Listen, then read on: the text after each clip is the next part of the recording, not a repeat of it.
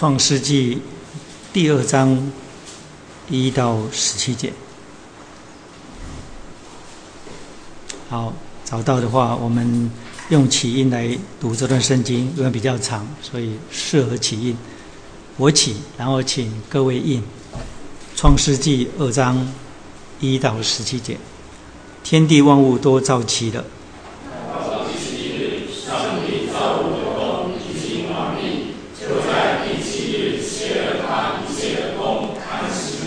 上帝赐福给第七日，定为圣日，因为在这日，上帝歇了他一切创造的功，就安息了。创造天地的来历，在耶和华上帝造天地的日子，乃是这样。野地还没有草木，田间的菜蔬还没有长起来，因为耶和华上帝还没有降雨在地上，也没有人耕地。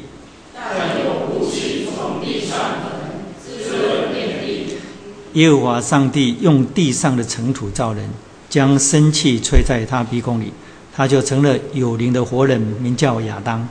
耶和华上帝在东方的地面立了一个园子，把所造的人安置在那里。耶和华上帝使各样的树从地里长出来，可以悦人的眼目，其上的果子好做食物。园子当中又有生命树和分别善恶的树。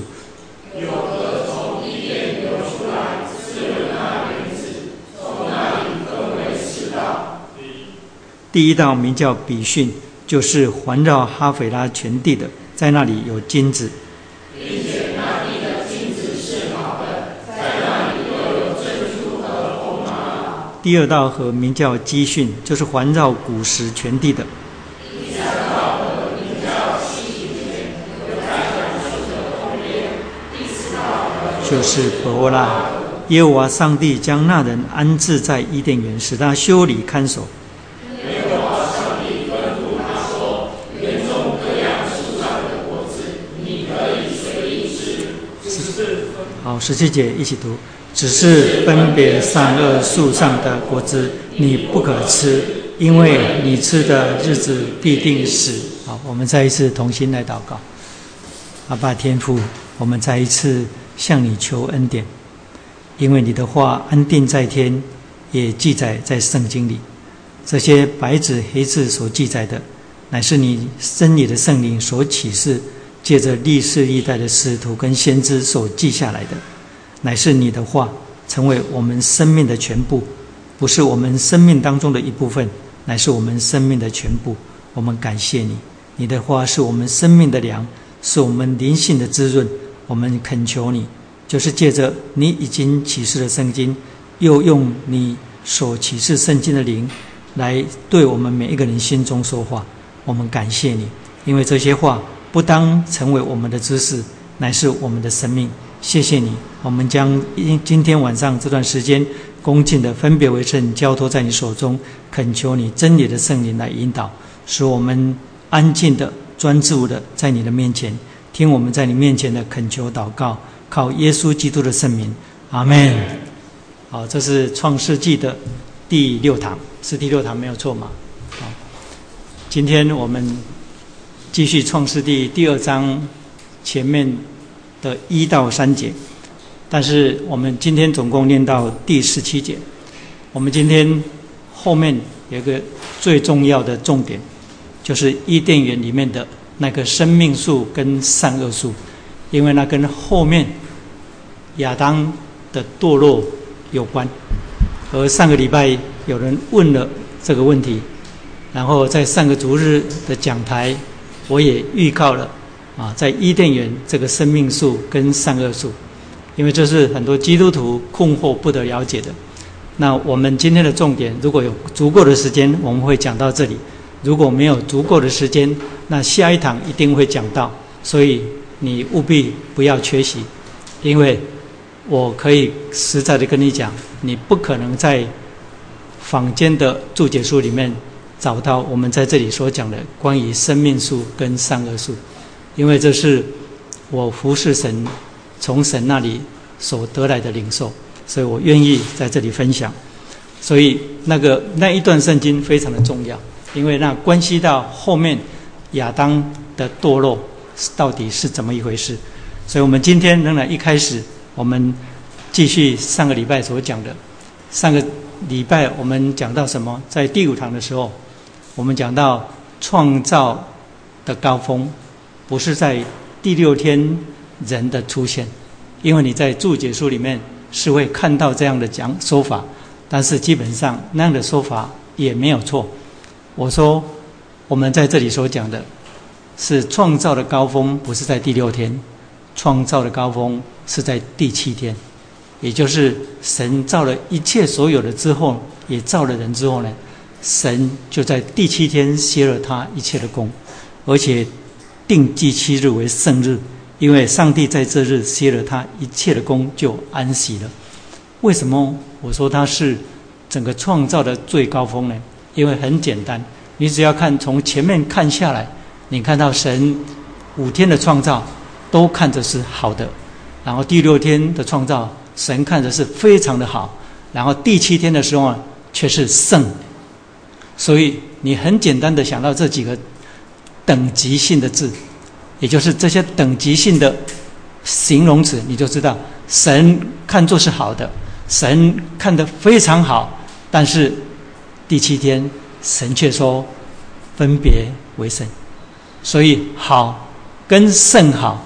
跟分别为圣，什么是最高的等级？显然，第七天才是神创造的最高峰。所以，这样我们就可以从这里看出一件很重要的事情，就是借着六天的创造，人可以认识创造界。我讲的是人，不是指单单是基督徒。也就是说，借着六天的创造。人眼睛所看见的，他周围的自然界以及受造物，他就可以了解创造界。也就是他不一定是认识创造主，但是他也可以分析、深入的探讨、研究整个受造界。这就是你经常在很多的文章、很多的书籍当中看到的人类文化的成果。所有人类文化当中，不管是科学当中的成就，或者是所有取自自然界当中对自然界的了解、借着观察、假设、实验得出结论的这些知识，不一定是出自基督徒，非基督徒也有很多的科学家，有很多的伟人。所以我刚刚讲了，也就是说，透过所造之物，人就可以明白创造界的事物。虽然他不一定认识创造主，这是根据什么呢？根据上帝所给予我们的形象，因为我们有上帝的形象跟样式。记不记得形象之一是耶和华是真理的本体，人塑造乃是有理性的活物，理性就包括了收集、观察、推论，然后把所收集的资料累积成为知识。所以理性又包括了知的可能，所以人是唯一塑造有知的可能的活物。所以我刚刚讲，就借着六天的创造，人可以透过上帝所造的创造物，然后可以明白创造界。但是，除非你是认识创造主，不然你就不可能明白。第七天分别为圣的意义，这样我们就可以明白，透过六天的创造界，透过六天的创造，人可以认识创造界，但是透过第对第第七天的认识，或者是说与第七天分别为圣发生的关联的人，就可以明白认识启世界。启世界绝对是高过创造界。因为创造界不过是认识神所创造的各样自然界的事物，但是启示界却是认识那创造的主。所以这样第七天的分别为圣是非常非常重要的。所以人若跟第七天的分别为圣产生了信息性的关联，就是对那位创造者有了认识，那么他所认识的。绝对远远大过，而且远远超越过所有活在地上的人靠着神的形象样式所认识的创造界。他已经认识到启示界的领域里面，而启示界是高过创世界、创造界的。人根据什么认识所造的一切物呢？是根据因为有上帝的形象跟样式。但另一种人是根据什么可以认识启示界呢？可以明白安息日的意义，以致跟安息日的信息有了关联呢？是因为领受了上帝的灵。也就是有上帝的灵的人，啊，也就是今天的基督徒，他可以认识那创造界之上的启示界，但是没有上帝的灵的人，也可以借着上帝所赋予他造他的时候，从神那里来的形象跟样样式，可以认识到整个受造界，所以这样我们就知道说启示界绝对是高过受造界的，因为。认识启示界，就是等于认识的那个在创造界上面的创造主，所以七天被分别为圣是很重要的，因为在圣经里面一开始被分别为圣的，竟然是时间。六天的创造，神只看作是好，非常好，神没有把它分别为圣，所以在第七天，神什么都没有造。却把那一天，也就是把时间分别为圣。我们在圣经里面所看到的人被分别为圣，那是在后面的事情。我们从旧约里面看到，最早就是神直接借着他的宣告、他的作为，要把人分别为圣的，是以色列百姓的出埃及。以色列百姓出埃及，在旷野的时候，在出埃及记第十九章那里。神吩咐摩西说：“你要告诉以色列百姓，你们看见我在埃及所行的大事，我怎样如鹰把你们带在背上带来归我。你们若实在遵守我的约，听从我的吩咐，就必做属我的子民，因为全地都是我的。接下来怎么讲？说你们要归我做祭司的国度，做圣洁的国民。所以第一次。”我们看见上帝把人直接借着他的宣告分别为圣，是在出埃及记把以色列百姓分别为圣。可是这之前呢？这之前呢？没有直接讲，但是呢，隐含的把人分别为圣的，其实好多，就是以色列百姓的先祖。所以以色列百姓的列祖当中，有很多被神呼召的，或者是在神面前被称为异人的，在那个世代当中被称为异人的，间接的。都是被神分别为圣，比方说像挪亚跟他一家人，神有没有把他们分别为圣？有，没有直接讲。但是呢，既然在神的面前被称为异人，然后又被吩咐造方舟，然后把那一家人以及神所吩咐拣选的一些圣洁的地上的活物，然后带进那个方舟里面，那是一种。没有直接讲明，却是用行动来表明神把挪亚一家人分别为圣。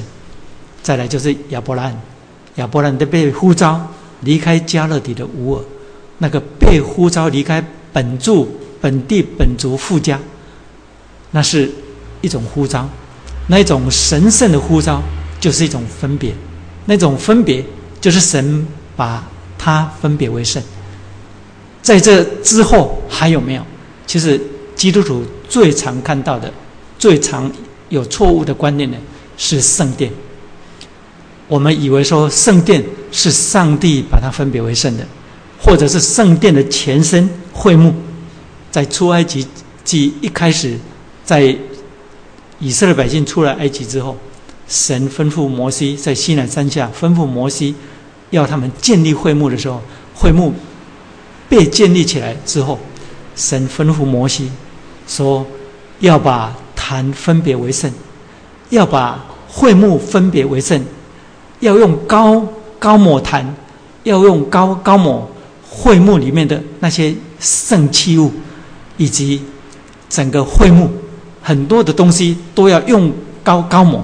所以呢，基督徒以为说那是神把会幕。”分别为圣。后来进入迦南地之后呢，所罗门王建造圣殿、献殿的时候呢，他祷告说：“求你把这殿分别为圣。”所以，上帝有没有把圣殿分别为圣？到底有没有？我告诉你，出埃及记之后，会幕那些神吩咐摩西把用高油高抹坛，用高油高抹圣殿里面的那会幕里面的那些器具，甚至整个会幕，是神吩咐摩西把他们分别为圣，不是神直接把它分别为圣。基督徒，你一定要很清楚的把握住这个重点。为什么呢？因为这要归纳出圣经里面那个很重要的真理，就是神从来不把空间分别为圣，只有把时间分别为圣。空间是什么？空间就是物质。空间跟时间是人被造在地上存在着两个最基本的要素，这是唯独对人有意义的。因为所有塑造物，也就是我们一开始在讲创世纪的时候，我们就讲到说，神一开始创造的时候，就创造了使生命生存的五个要素，这里面包括了水、空气以及土地，有没有？还有天空以及昼夜，所以这构成所有生命存在的要素。这当中当然包括了后来存在的人，但是呢，更多的是指所有被造在地上的爬的昆虫、天上飞的鸟、水中的鱼，这些构成所有活物，包括的人存在的要素。但是呢，我们讲到上一堂的时候，我们就讲到说，只有时间跟空间是上帝所造，然后。是构成，除了人，除了动物之外，只有人，就是所有动物，这不是它存在的构成要素。只有人，神使它单独有两个存在的要素，这存两个存在的要素就是空间跟时间。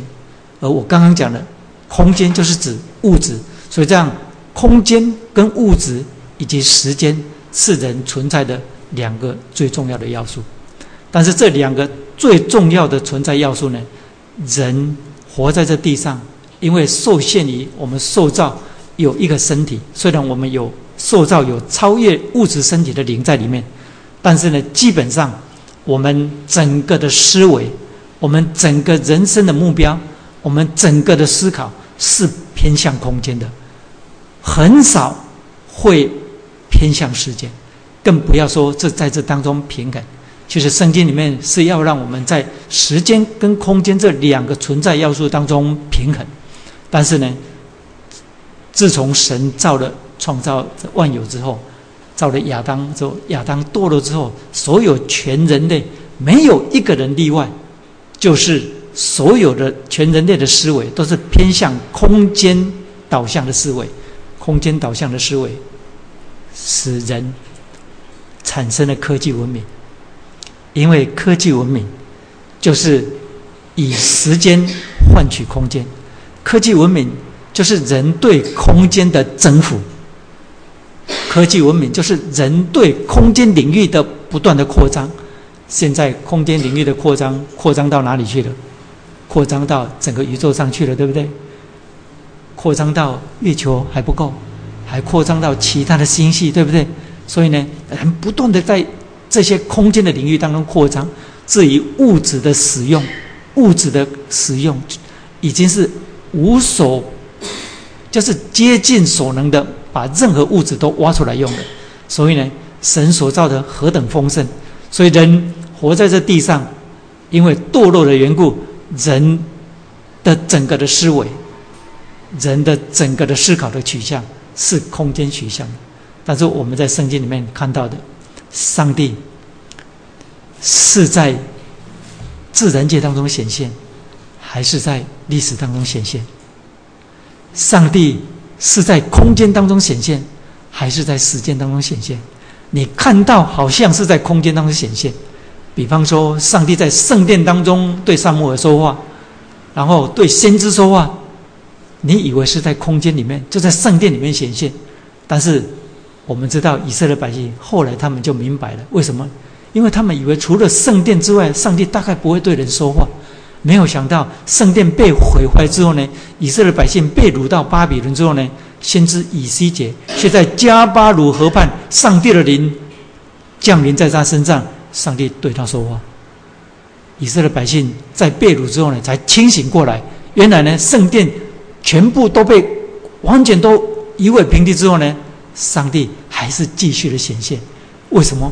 因为上帝不是显现在空间当中。上帝是在显现在时间当中，上帝不是只显现在自然界当中，上帝是显现在历史当中。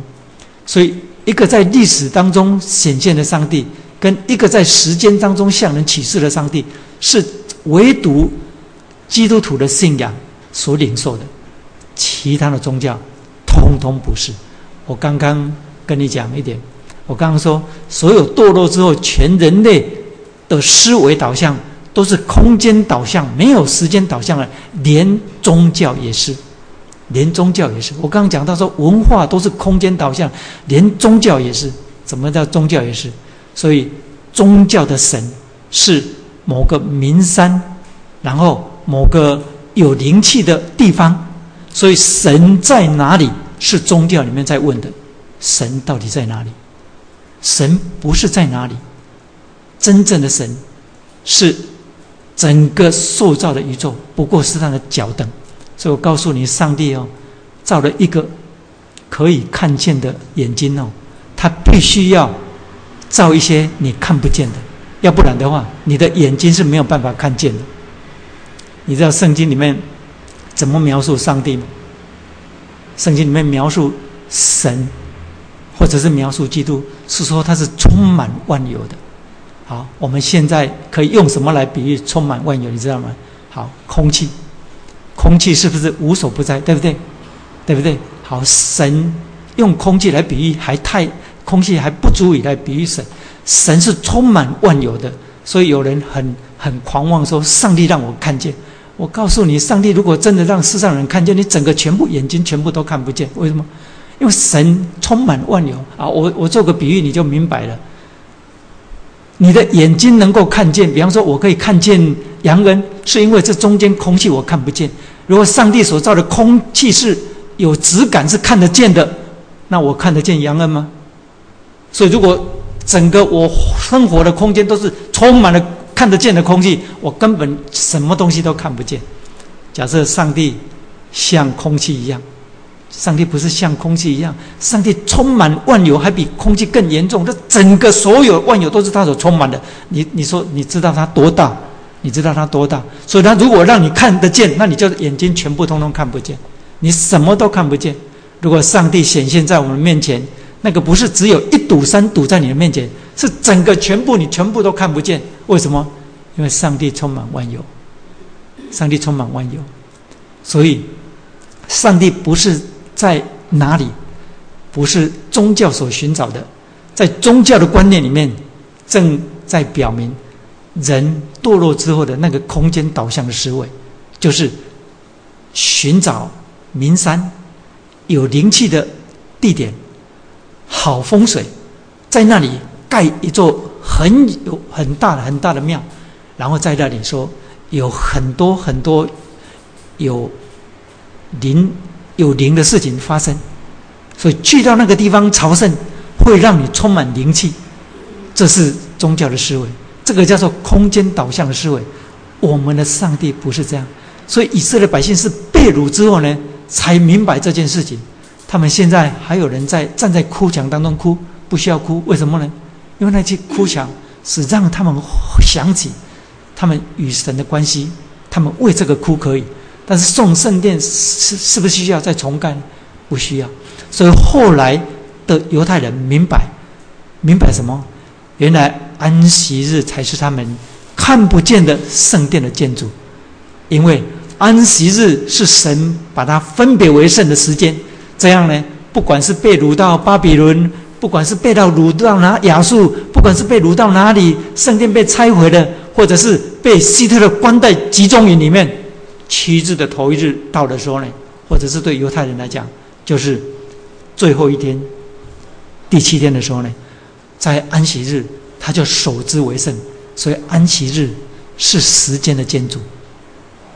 安息日对犹太人来讲是圣殿，是那看不见的圣殿。所以呢，圣殿拆毁有什么关系？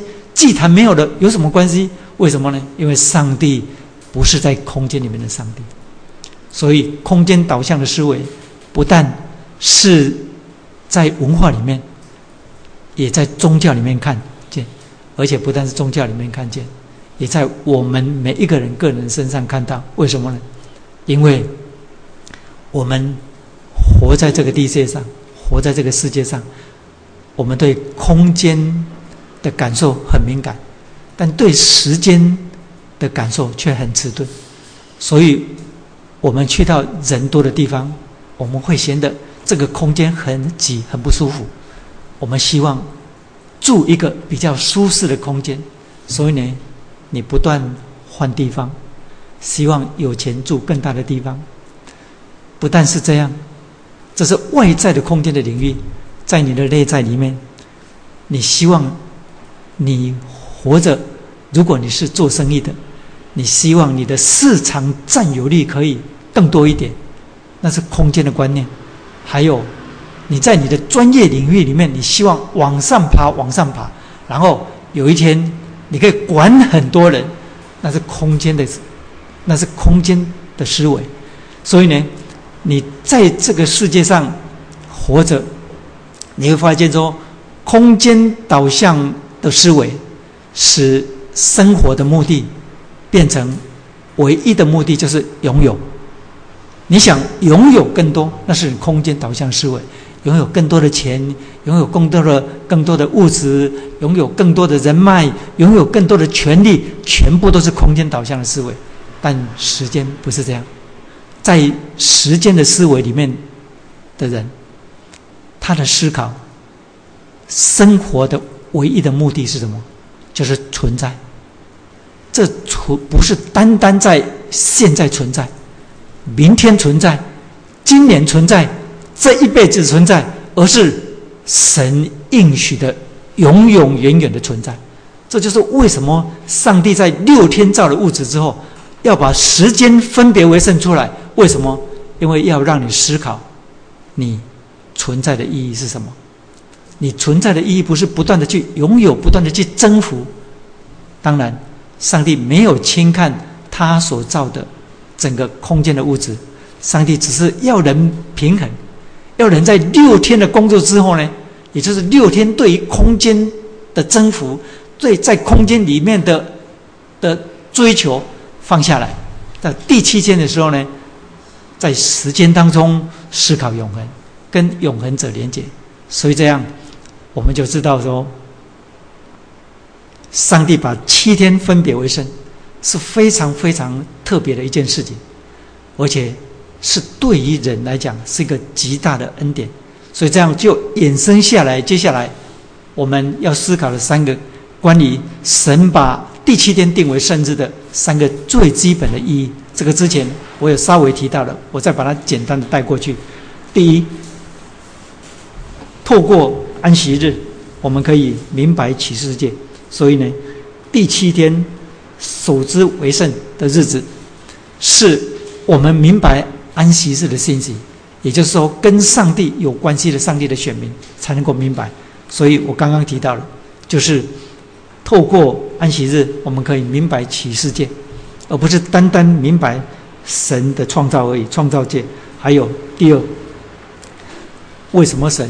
把七天、第七天的时间分别为圣，因为人是为永恒而造的，这是提醒我们，人是为永恒而造。这是上个礼拜我们有稍微提到一点，所以这样你会发现一点，就是安息日第七天，神把它分别为圣的这一天的日子，唯独对人有意义，对其他的受造物完全没有意义。对猫、对狗、对空中的飞鸟、对水中的鱼有意义吗？所以呢，第七天的创造其实是第六天创造的延伸。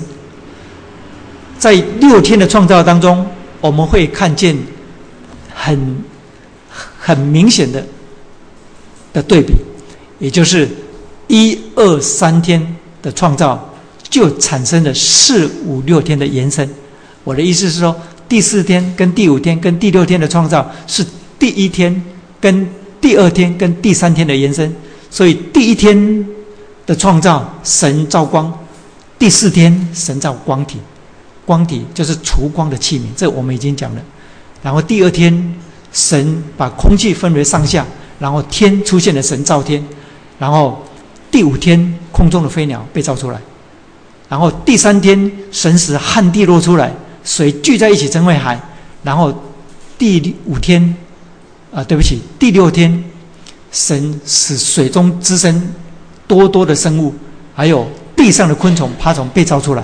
所以你就看到说，四五六天是一二三天被被造的延伸，但是在第六天的最后造人的时候呢，第七天神什么都没有造，就把第七天定为生日，而且呢，把它。定为安息日，把它分别为圣，所以这样我们就知道说，造了人之后呢，神才把第七天分别为圣。所以那分别为圣的那个时间，也就是安息日，只有对人有意义，对其他的受造物完全没有意义。所以我们就可以很清楚的延伸出这个真理，就是人是唯一受造，是为永恒而造的活物。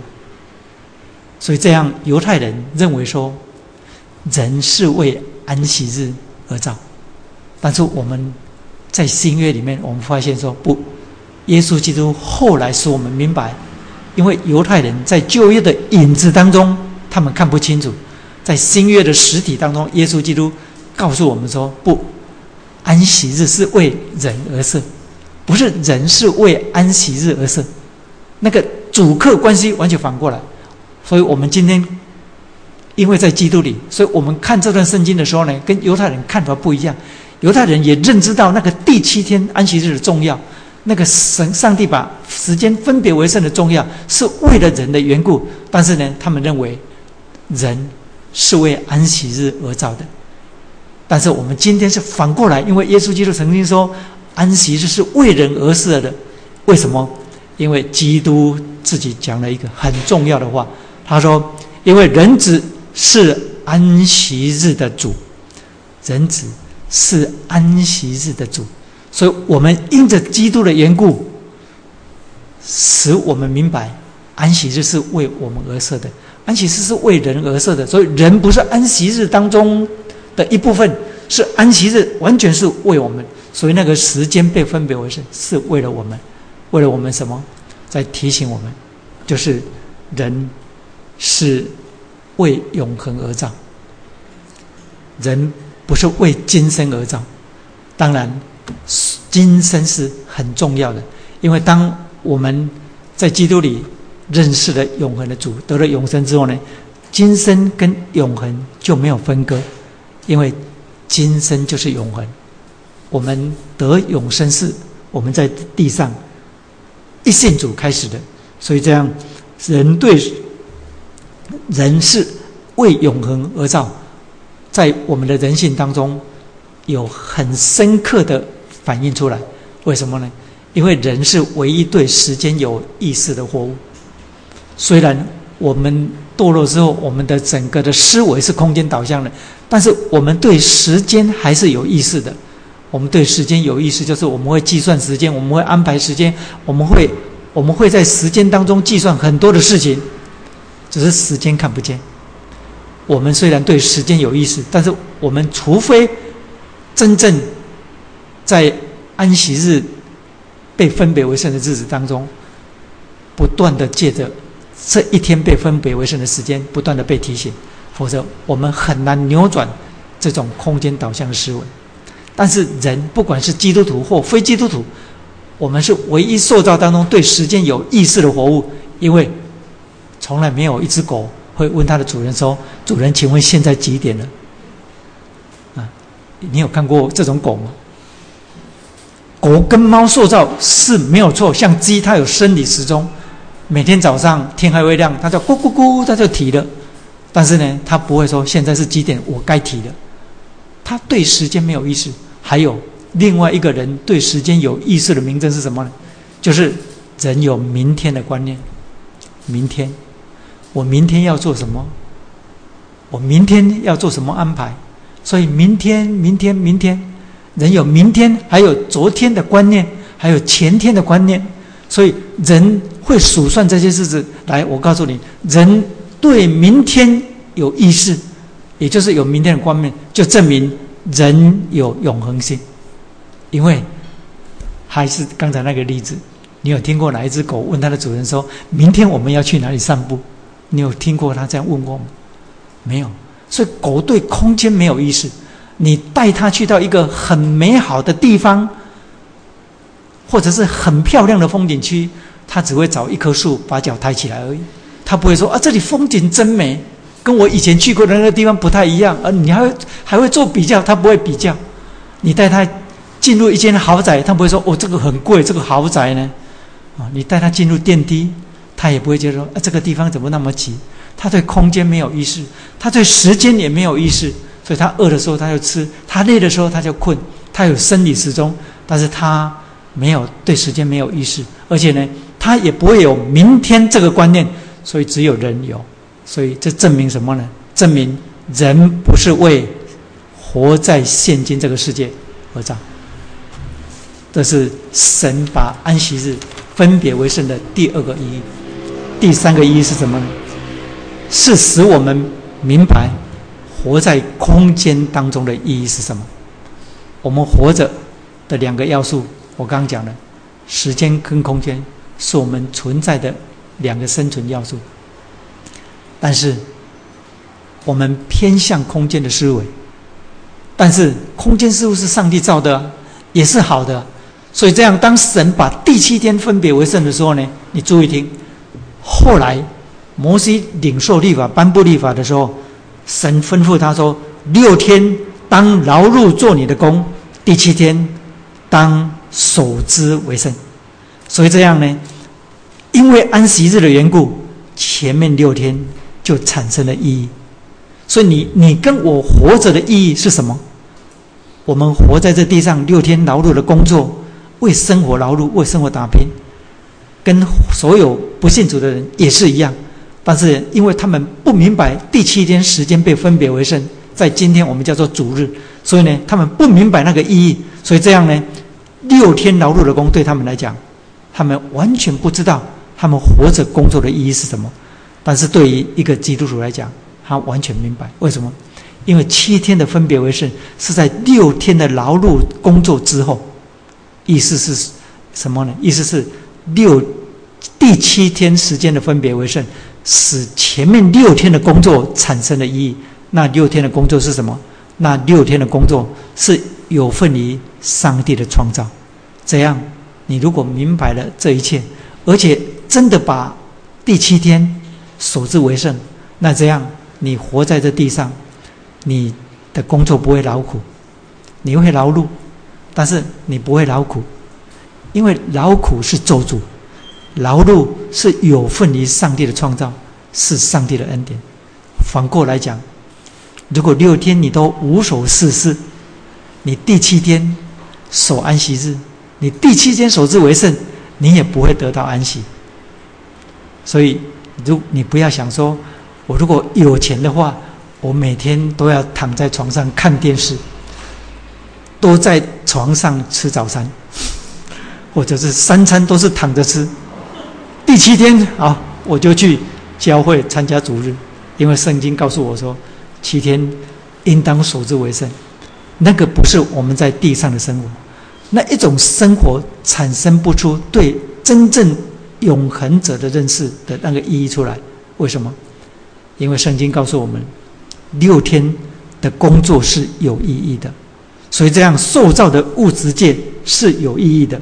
这六天的有意义的。是什么？是因为第七天被分别为圣，那个时间、那个意义，你明白？所以这样，我们就看见第三，使我们活着有意义，能够明白活着的意义的，是第七天被分别为圣的那个时间，所以第七天被分别为圣，因为你明白，所以在基督降生之前，犹太人也明白，他们谨守安息日，他们明白，他们不是为今生而活着，但是呢，他们活着的工作的五天或六天都是有意义的。为什么？因为第七天的分别为圣，使我们在周间的每一天的日子都有活着的意义。那个活着的意义是什么呢？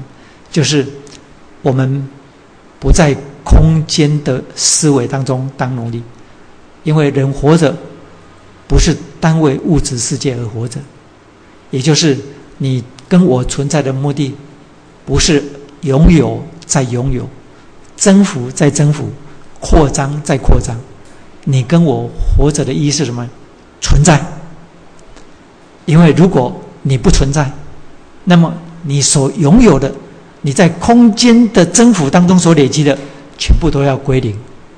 所以，如果你信了主，你还在这世界当中充分的发挥神给你的能力，在空间当中不断的征服，好。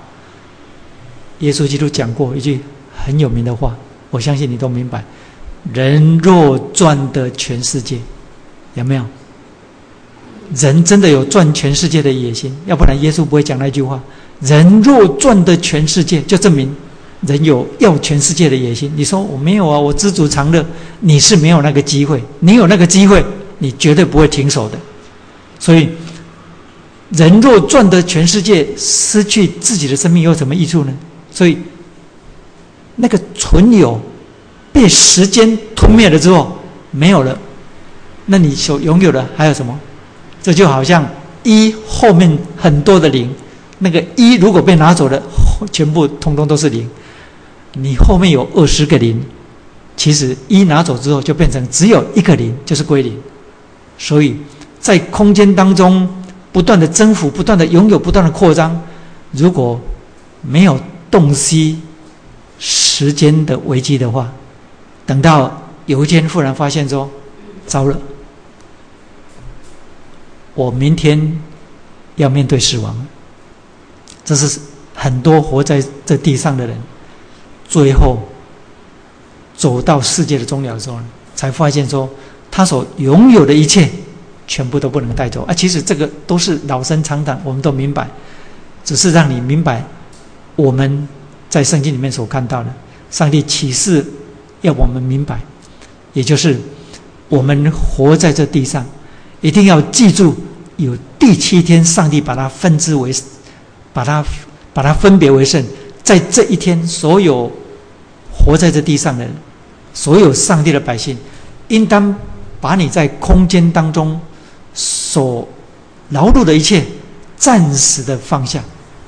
在这一天当中，你要欢喜快乐的，就像我有一次在主日讲道当中所看到，神要我们在第七天当中毫无牵挂到什么地步，你知道吗？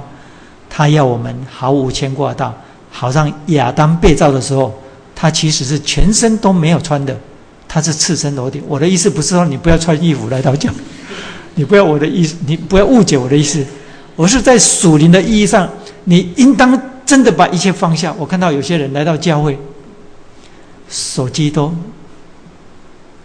手机都还带着，然后呢，常常手机有些人当然他会知道按震动，震动之后呢，赶快跑到后面去听手机。你想想看，两个小时都没有跟色世界接触，会会你会失去什么吗？搞偏咖谁？真的真的真的这样放不下吗？哎，我觉得哈。主日崇拜的时候，光是提醒说把手机转为震动，其实是太客气的，完全不合乎真理，是体恤人，是体恤的。上帝要我们来到教会，要我们在七日的头一日的，在安息，甚至他要我们怎么样？要我们真的完全把它放下，然后把心灵敞开。把心灵敞开的时候，你就会经历到天上的荣光，你会真正的享受安息。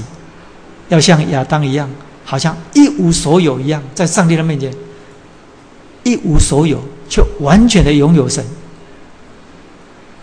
亚当堕落之后，上帝在基督里所造的，他所要赐给我们，不就是这样吗？结果呢，我们把很多世界的上的事情，也就是还继续把那个空间导向的思维，在七天被分别为圣的时间里，继续的带到了来到教会当中。不但是这样，不但是想着还有什么事情还没有做，还有哪一条计划还没有拟好，还有还有什么事情还没有实践。不但是这样，还把很多很多的忧虑也带进来。所以要歇的，不但是空间导向的思维，连那些忧虑都是，那些忧虑都是空间导向思维所产生的。所以，神把第七天分别为圣，是要使我们明白。我们活着的是意义是什么？第四，最后一点了。神把第七天分别为圣，是把安息日的意义隐含的救赎，要让我们明白。安息日的意义隐含的神救赎的工作在里面。为什么这样讲？因为后来希伯来书的作者。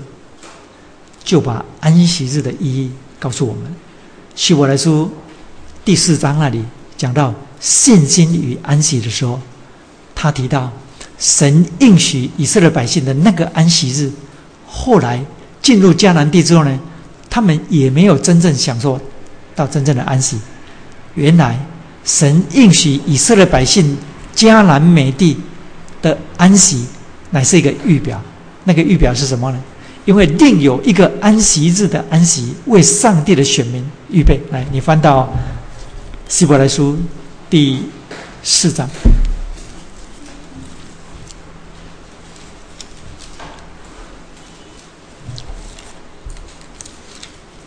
希伯来书第四章。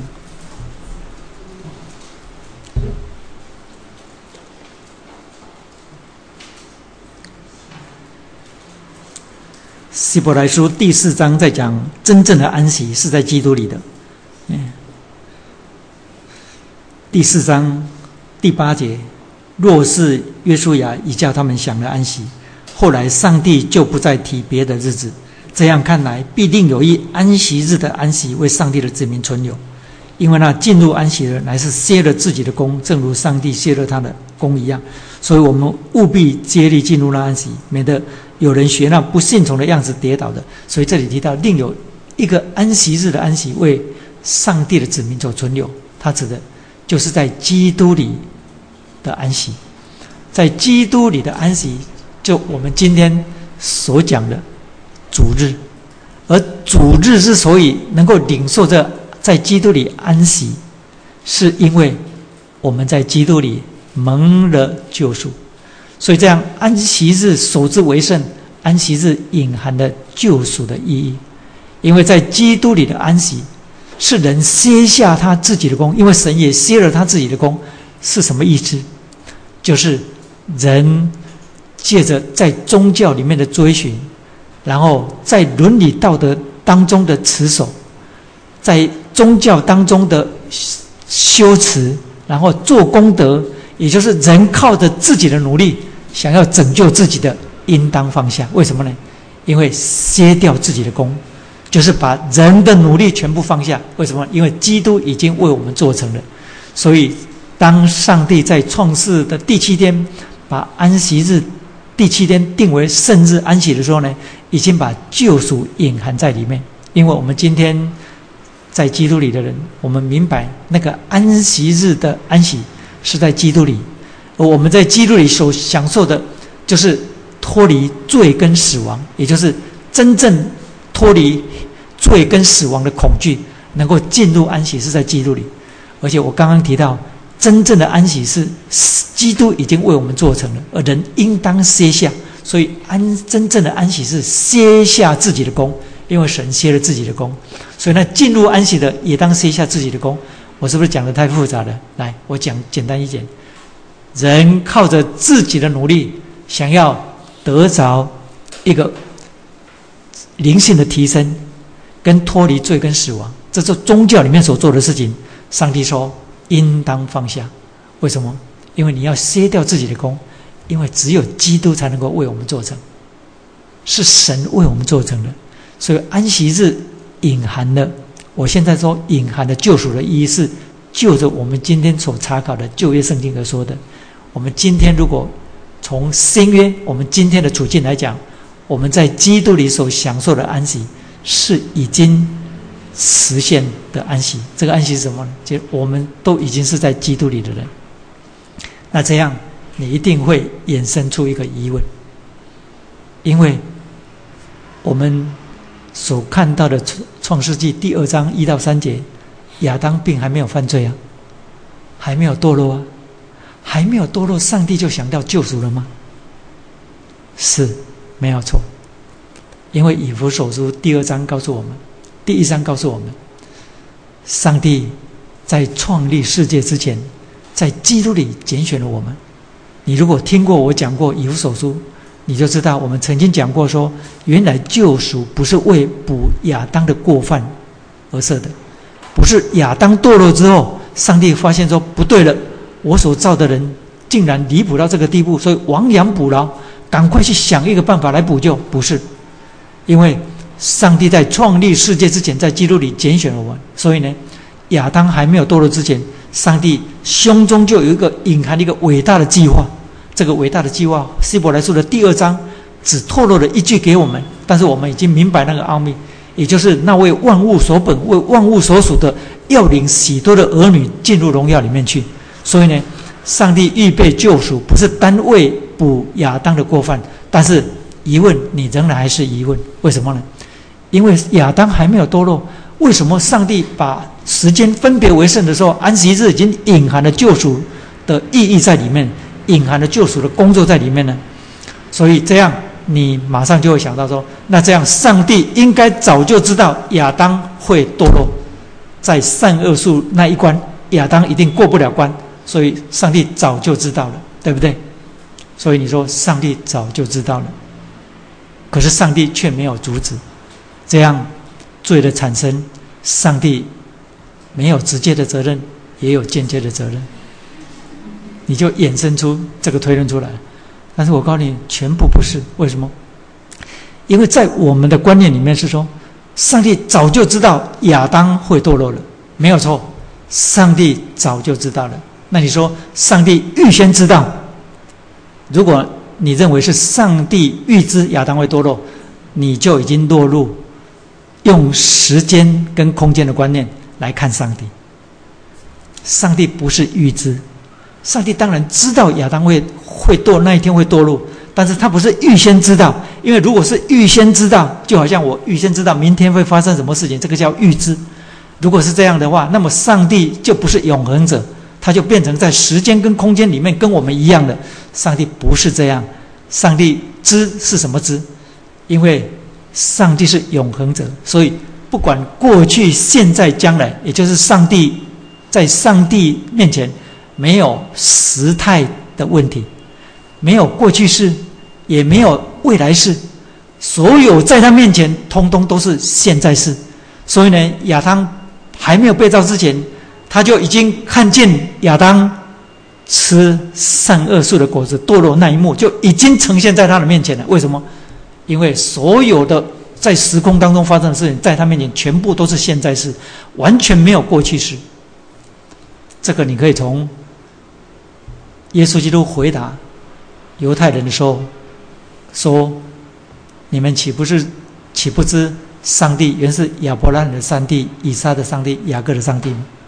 当耶稣基督讲那句话说：“亚伯拉罕已经死了多久了？离耶稣基督是两千多年，已经死了两千多年了。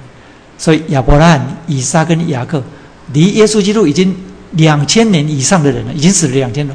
但是你知道那个希腊文用的是现在式？为什么现在式？就上帝面前还活着，还活在他的面前。所以耶稣说：岂不知上帝是活人的上帝，不是死人上帝吗？”是活的上帝，不是只有人生命在他面前都是活的，就是属于他的人，而是所有历史事件在他面前都是活生生的在他面前。为什么？因为他全部看见的都是现在式。那你说，那你这样也没有办法解决我第一个问题。既然上帝知道，而且亚当就在做那件事情。为什么他不伸手阻止？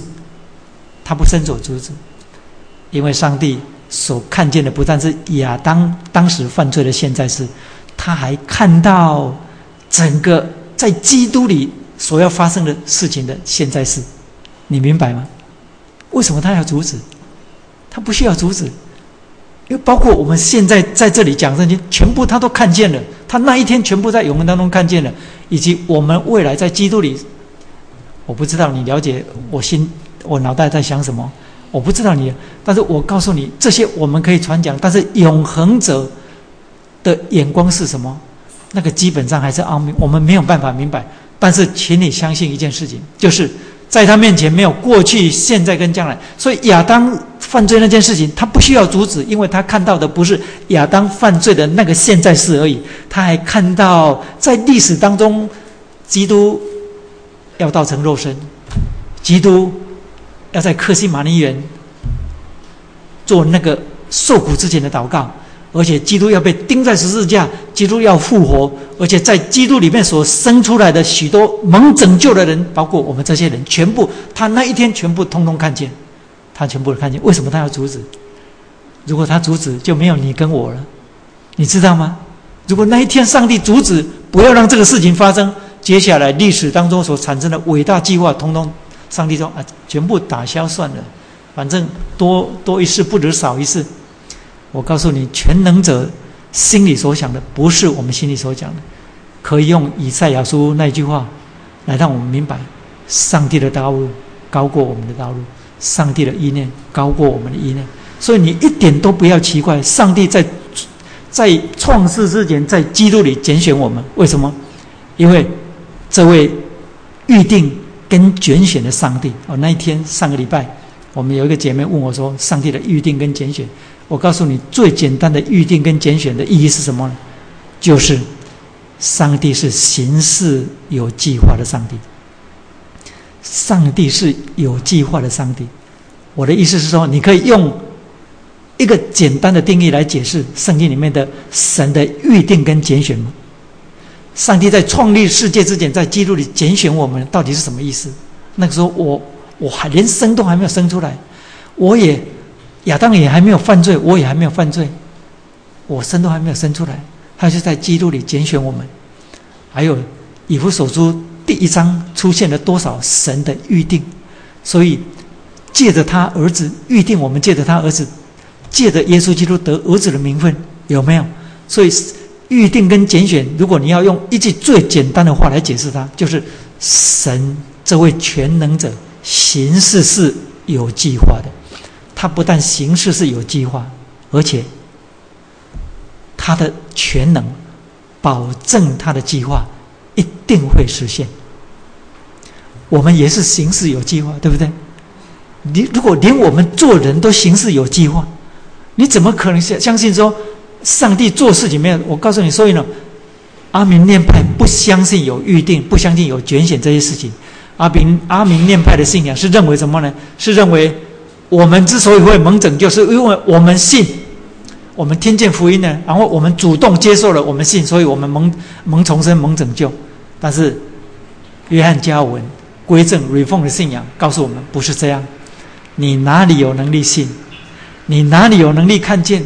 你哪里有能力悔改？因为我已经死透了，我哪里能够悔改？我不可能悔改。所以呢，是谁的工作？是上帝的工作。我刚刚讲到说。如果我们不相信预定跟拣选，我们就等于否定上帝行事是没有计划的。为什么？为什么这样讲？因为如果上帝把救恩透过福音传给你的时候呢，是根据于你决定要不要信的话，那就证明说他根本没有办法计划。为什么？因为他不知道你要不要信呢？如果你不信，那那那不就计划不成了吗？是不是？所以呢，上帝的拣选跟预定是。告诉我们，上帝是行事有计划的，而且他的全能保证他的计划会实现。那这个有违背理性吗？完全没有。为什么？因为每一个活在地上的人都会计划，你会计划，我也会计划，只是我们的计划常常改，常常赶不上变化，所以呢，我们计划常常没有实现，要不然就是会改变。所以一个工程师，他要造一部机器，他要不要画蓝图？要不要画蓝图？一个建筑师，他要建筑一栋大楼，一零一大楼，要要不要经过设计、酝酿、设计、思考，然后画图的过程？要不要？画成了图之后呢，然后开始交付施工，对不对？所以呢，是不是有计划？每一件事情，人活在地上都有计划，更何况是上帝？所以呢，这样我们就明白，神把时间分别为圣，然后那一天定为安息日。那一天之所以称为安息日，是因为神把救赎的工作、救赎的行动隐含在这里面。好，接下来我已经讲了，我刚刚讲了安息日的四个意义哦，然后啊还要再讲吗？我觉得不应该再讲了，我们停到这里好不好？免得你们打瞌睡。还要再讲吗？因为我们一定讲不完，要讲到生命树跟善恶树，一定讲不完。好，我回到创世纪刚才那段圣经。好，我再讲一段，再讲个五分钟，我们就要休息，因为我觉得不应该讲超过九点，这样对参加的人不公平。好，好，有问题哦，要提问吗？哦，第三点，使我们明白活着的意义。来，我把重复上帝在第七天把时间分别为圣的四个意义，我再重复一遍。第一，就是使我们可以透过启示界明白创造主。所以，这是第一个意义。然后第二，人是为永恒而造。然后第三，使我们明白活着的意义。然后第四，安息日隐含的救赎。好，好吧，我们留下一些时间交通好了。我讲到这里就好了。下个礼拜我们讲到第二段创造的描述，然后再讲到生命树跟三恶树。好，我们有没有问题？我不是所有的问题都可以回答，但是我。知道了，我一定告诉你。